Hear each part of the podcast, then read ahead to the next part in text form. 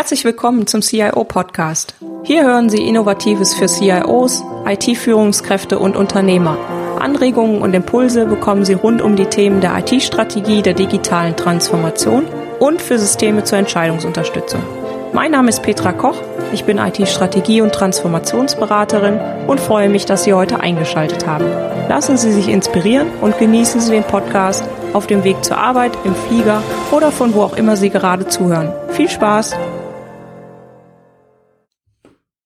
Hallo und herzlich willkommen zur Folge 19. Prozessorientierte digitale Transformation und die Potenziale am Beispiel der Blockchain. Darum soll es heute gehen. Zu diesem Thema spreche ich mit Stefan Gössel. Stefan Gössel ist Gründer und Geschäftsführer, also Managing Partner der Leadwise Management Beratung. Nach dem Studium der Wirtschaftswissenschaften in Karlsruhe, Harvard und St. Gallen arbeitete er zunächst als Consultant für die Deutsche Börsegruppe. 2006 wurde er Partner einer IT-Beratung und baute dort die Einheit für IT-Strategieberatung in Deutschland und der Schweiz auf. In 2010 übernahm er als Partner die strategische Technologieberatung bei einer Managementberatung. 2011 gründete er dann mit seinem Kollegen Tobias Gericke die Managementberatung Leadwise und berät seitdem DAX-Unternehmen und andere Marktführer zum Einfluss von Technologie und Innovation auf Wirtschaft und Gesellschaft. Freuen Sie sich mit mir auf ein spannendes Interview. Wie können Unternehmen ihre digitale Transformation zielgerichtet und gewinnbringend umsetzen? Ja, ich bin der Meinung, dass die digitale Transformation äh, prozessorientiert stattfinden sollte.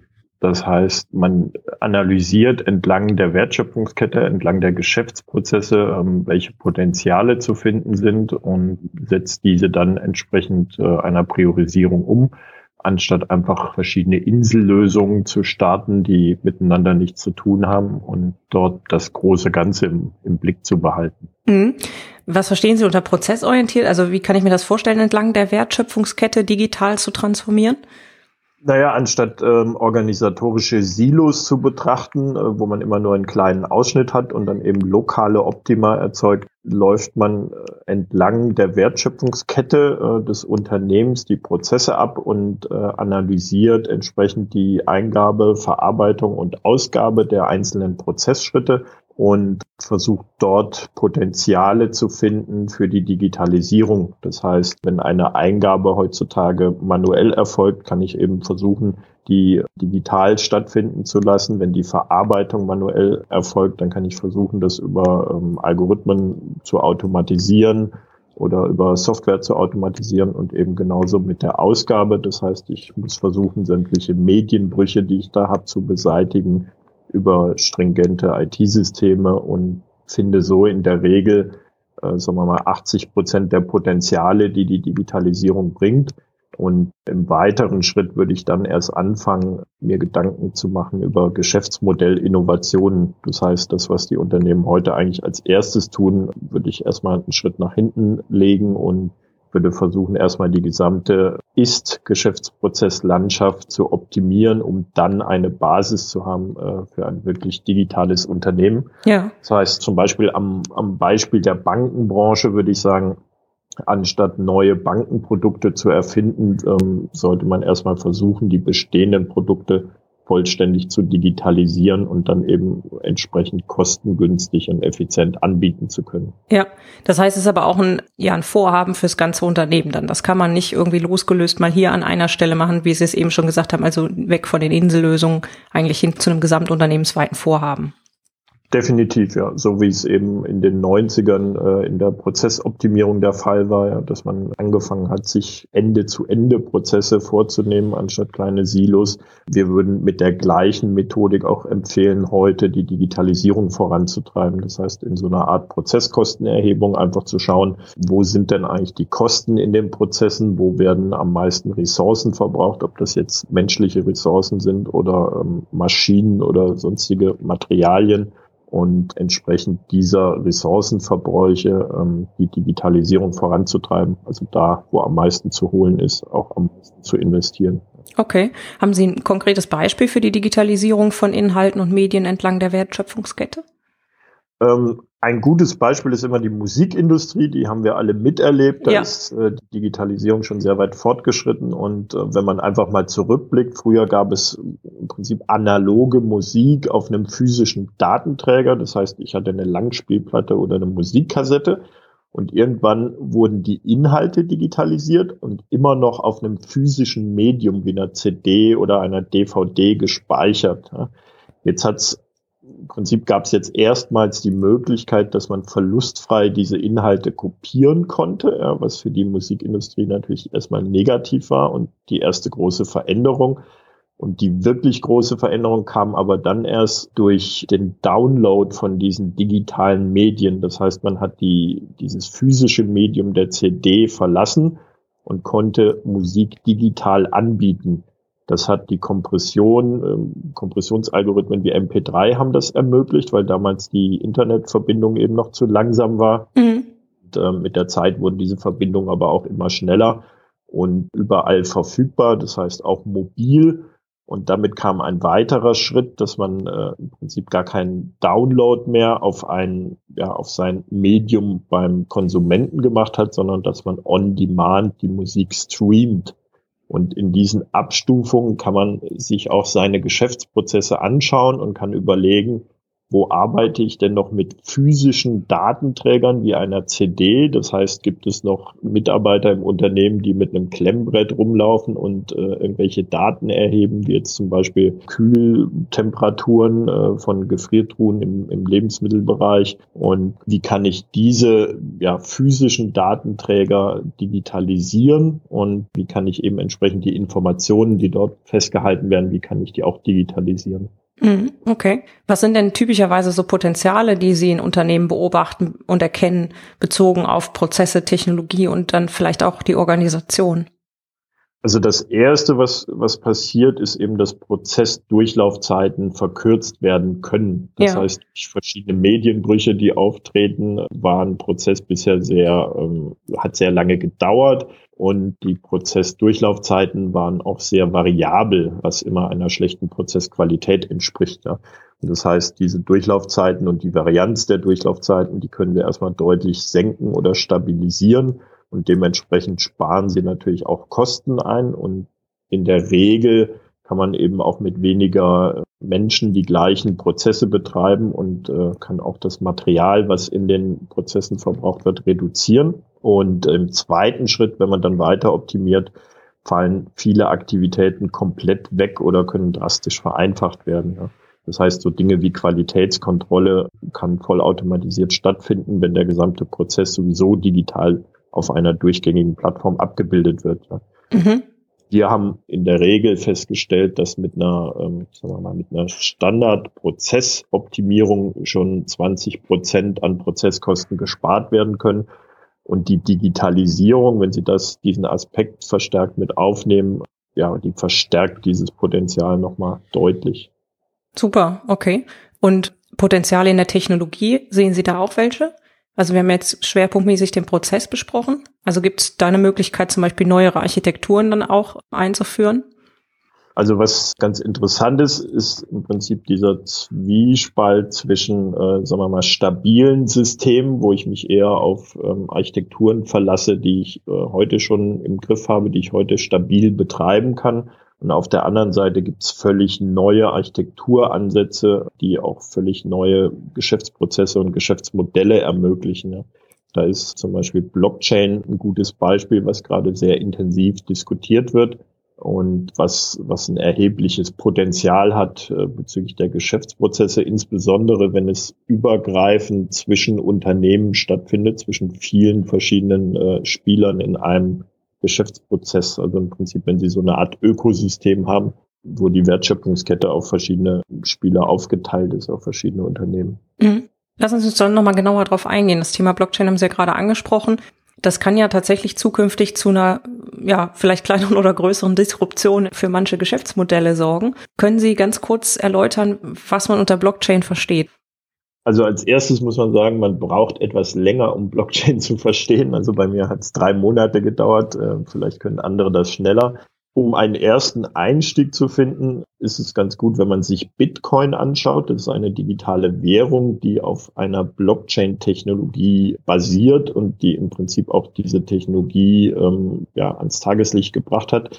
Der Hintergrund war, dass 2008 die große Finanzkrise war und das Vertrauen in ähm, staatliche, ja, staatliche Systeme oder auch in die Bankensysteme war deutlich angeknackst und es kam dann 2009 von einem anonymen Erfinder diese Idee auf, dass man ein Peer-to-Peer-Finanzsystem aufbaut ohne einen zentralen Spieler in der Mitte, was man bisher noch nicht geschafft hat aufgrund verschiedener technischer Probleme. Wenn Sie sich PayPal anschauen, dann ist das zwar eine, eine sehr digitale Geschichte, aber in der Mitte sitzt eben immer noch ein Intermediär, eben PayPal. Ja. Und die Blockchain ermöglicht es, Werte auszutauschen, also Geld oder andere werthaltige Transaktionen zu tätigen, ohne dass ein Intermediär in der Mitte das Vertrauen erzeugt, was heute notwendig ist. Und dieses Vertrauen wird durch verschiedene technologische Prozesse erzeugt.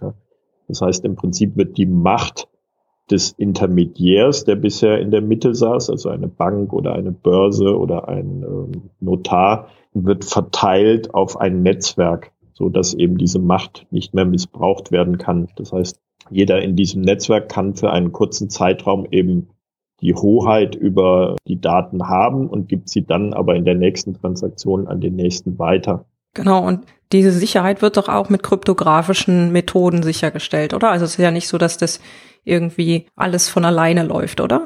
Ja, genau. Also es gibt verschiedene Methoden, wie man diese, diesen Konsens herstellen kann. Ja. Und äh, bei Bitcoin ist es so, dass das ein sehr ähm, rechenintensives Verfahren ist. Das heißt, Sie müssen eine kryptografische Aufgabe lösen als ein Knoten. Und wenn Sie als erster diese Aufgabe gelöst haben, dann ist es für die anderen Knoten sehr einfach, diese Lösung zu überprüfen. Es ist aber sehr schwierig, diese Lösung zu finden. Und wenn eben die Mehrheit des Netzwerks der Meinung ist, ihre Lösung ist richtig, dann haben sie für diese Transaktion die Macht und können eben die nächste Transaktion an diese Blockchain anhängen. Das heißt, diese Blockchain ist eine Kette von Blöcken mit Transaktionen. Und das Besondere ist eben, dass ja, dass diese Kette immer nur weitergeschrieben wird. Das heißt, sie ist nicht editierbar und damit ist sie nicht manipulierbar im Nachhinein. Und diese Ketten oder diese Blöcke sind in der Kette kryptografisch miteinander verbunden. Das heißt, wenn Sie rückwirkend diese Kette manipulieren wollen, dann müssten Sie sämtliche Rechenaufgaben nochmal neu lösen, was einfach physikalisch nicht möglich ist. Von daher haben Sie dann ein sehr hohes Sicherheitsniveau, was aber auf der anderen Seite erkauft wird mit einem sehr hohen Energieverbrauch und mit einer relativ niedrigen Geschwindigkeit dieser Blockchain. Und dort gibt es eben andere Konsensalgorithmen oder Konsensmodelle, die äh, weniger energieintensiv laufen und dafür eben nicht ganz so hohe ja, Sicherheitsstandards mitbringen.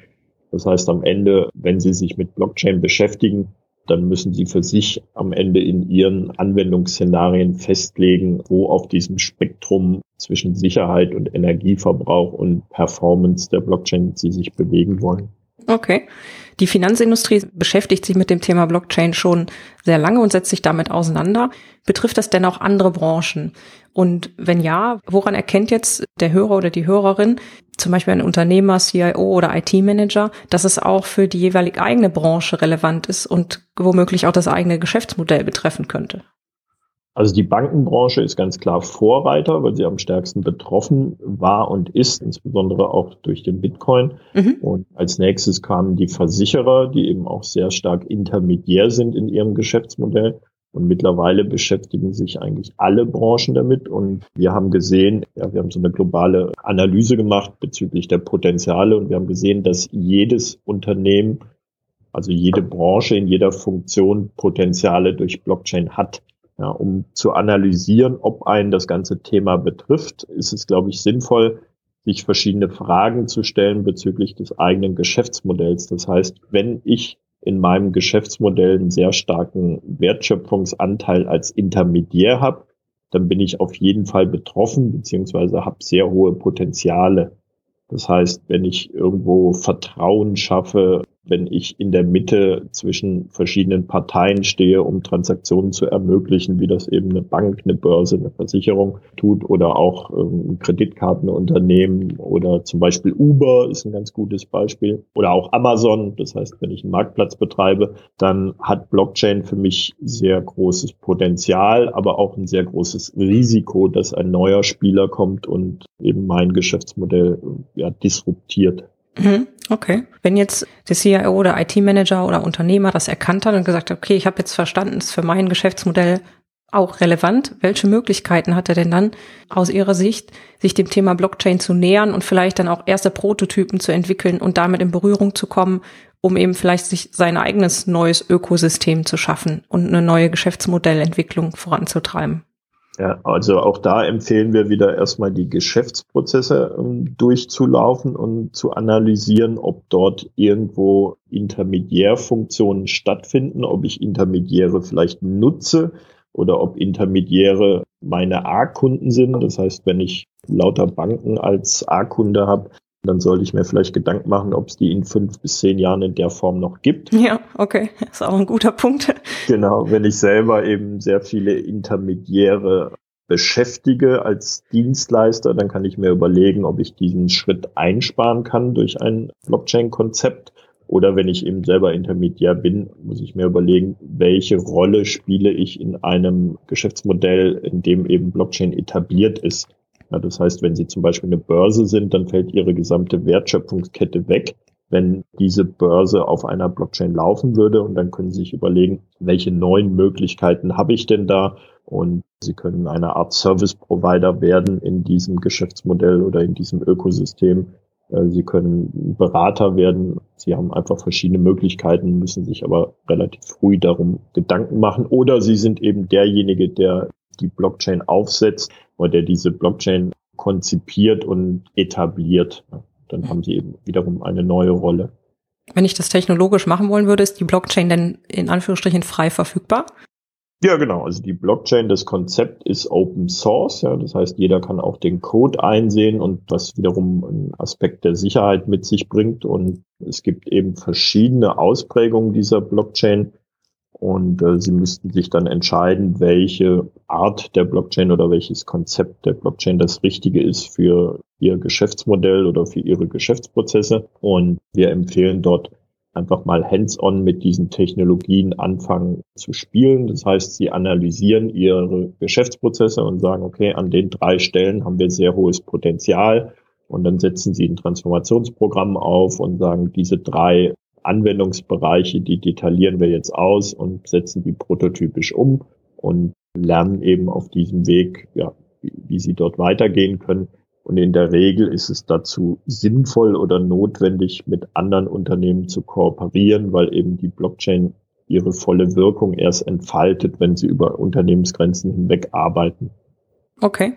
Viele sagen ja auch, dass das Thema Blockchain vergleichbar wäre mit dem Thema Internet, also was dann einfach wirklich so viel Neuerungen bringt, dass man da heute noch gar nicht weiß, wie sich das entwickeln. Würden Sie da zustimmen?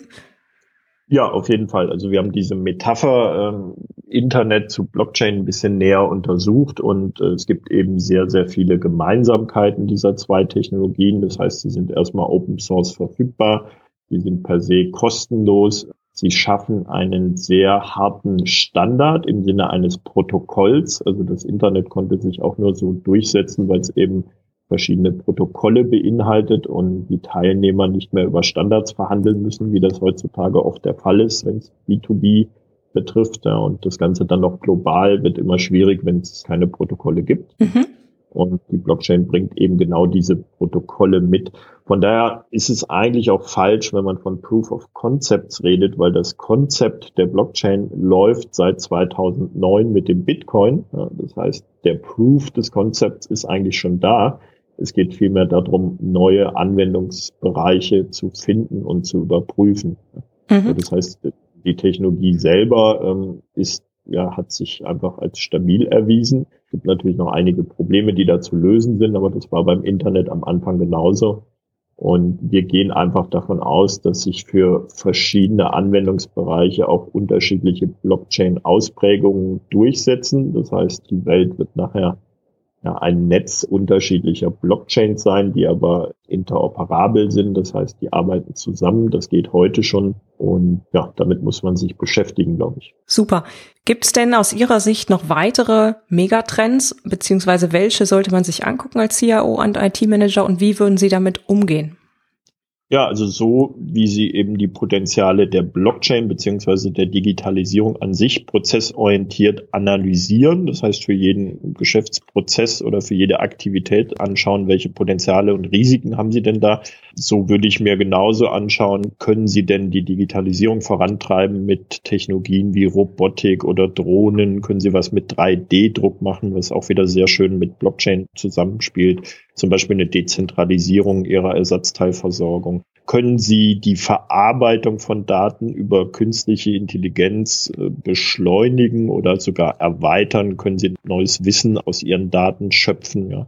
Und so können Sie eben verschiedenste Megatrends in Ihre Prozesse einfließen lassen und die Potenziale und Risiken überprüfen. Und das können Sie sogar noch über Technologietrends hinaus machen. Das heißt, wenn Sie andere Megatrends haben, wie zum Beispiel die demografische Entwicklung, dann können Sie sich auch anschauen, an welchen Stellen in meinen Prozessen wird das überhaupt wichtig, ja. Und Sie können auch nicht nur Ihre Prozesse anschauen, Sie können auch Ihr gesamtes Geschäftsmodell analysieren. Wir empfehlen da den Business Model Canvas, der mittlerweile zu so einem inoffiziellen Standard geworden ist.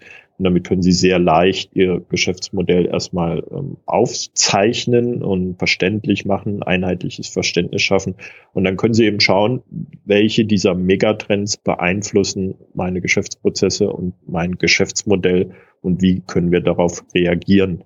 Damit schaffen sie eben gemeinsames Verständnis in ihrem Führungsteam und haben auch ein sehr hohes Commitment bezüglich dieser Transformation, die am Ende immer ein Change ist. Und Change ist äh, schwierig, wie wir alle wissen, nicht nur für einzelne ähm, Individuen, sondern eben insbesondere für Organisationen. Und mit dieser prozessorientierten Vorgehensweise schaffen sie es, ja, bessere Transformationen hinzubekommen. Super. Bei dem Thema, was Sie jetzt gerade angesprochen haben, dieser verschiedenen Megatrends, auch dem Thema Blockchain, was wir vorher besprochen haben, wird ja immer eine sehr große Menge Daten erzeugt. Wie würden Sie denn sagen, sollte der CIO damit umgehen? Ja, also überlegen Sie erstmal, an welchen Stellen Daten überhaupt erzeugt werden. Ja, versuchen Sie das systematisch strukturiert zu erfassen und dann sammeln Sie erstmal diese Daten, auch wenn Sie noch nicht genau wissen, welchen Wert Sie daraus ähm, generieren können. Es wird auf jeden Fall einen Wert geben, den Sie heute vielleicht noch nicht erkennen. Ja. Und da ist uns aufgefallen in den verschiedenen Projekten, dass es ganz wichtig ist, die Organisation darauf anzupassen. Das heißt, es wird neue Rollenbeschreibungen geben, sowas wie ein Data Owner, der einfach dafür verantwortlich ist, dass verschiedene Daten korrekt sind, dass die gepflegt werden und dass die integriert werden. Und dann können Sie im nächsten Schritt eben Potenziale eruieren. Sie können mit Deep Learning Algorithmen einfach versuchen, ob Sie dort Muster finden, ob Sie dort Wissen generieren können, mit dem sie eben bessere Entscheidungen treffen können oder die Daten vielleicht monetarisieren können, ihre Geschäftsprozesse damit beschleunigen können. Es gibt einfach vielfältige Potenziale, die diese Daten bringen können. Und da ist es auch so, dass man heute nicht unbedingt weiß, welche Potenziale das sind. Man weiß aber nur, dass es viele Potenziale sein werden. Von daher empfehlen wir, möglichst frühzeitig und möglichst strukturiert damit anzufangen und äh, sich aber auch Zeit zu lassen, ja, mit den Ergebnissen, die, die daraus kommen können. Wenn Sie einem CIO oder einem IT-Manager einen einzigen Tipp geben könnten, welcher wäre das? Der Tipp zu Blockchain ist auf jeden Fall, sorgen Sie dafür, dass Ihr gesamtes Vorstandsteam das Thema Blockchain versteht, was nicht so einfach ist. Also da sollten Sie sich mal 90 Minuten äh, Zeit auf die Vorstandsagenda setzen und einen Experten reinholen. Ja. Und sorgen Sie dafür, dass Ihr Team dieses Thema bewertet, ja, dass man eine gemeinsame Bewertung des Themas Blockchain hinbekommt oder erarbeitet und dann entscheidet, wie man damit weitermacht. Ja. Also es ist völlig legitim, wenn man sagt, okay, wir haben das jetzt verstanden, äh, wir verstehen ungefähr die Auswirkungen auf unsere Geschäftsmodelle, aber wir schieben das erstmal nach hinten, das Thema, und warten eben ab, bis andere ähm, voranlaufen.